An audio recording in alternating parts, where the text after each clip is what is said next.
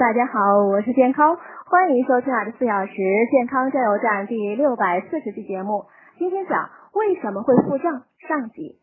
腹胀呢，就是我们平时说的肚子胀气，高发于一年四季，是我们生活中最普遍的体验。反复发作的腹胀呢，也是最不痛快的遭遇之一。生活中，我们总有一个误区，认为腹胀呢源于消化问题，于是病急乱服药。可是往往吃了一大把药丸，尝试了许多办法之后呢，腹胀却得不到缓解。其实呢，腹胀的原因是多种多样的。腹胀呢，可以是一种主观上的感受，感到腹部的一部分或全腹部胀满，通常呢伴有相关症状，比如恶心、呕吐、反酸、嗳气等；也可以是一种客观上的检查所见，发现腹部的一部分或全腹部膨隆，多见于肿瘤、腹水、囊肿。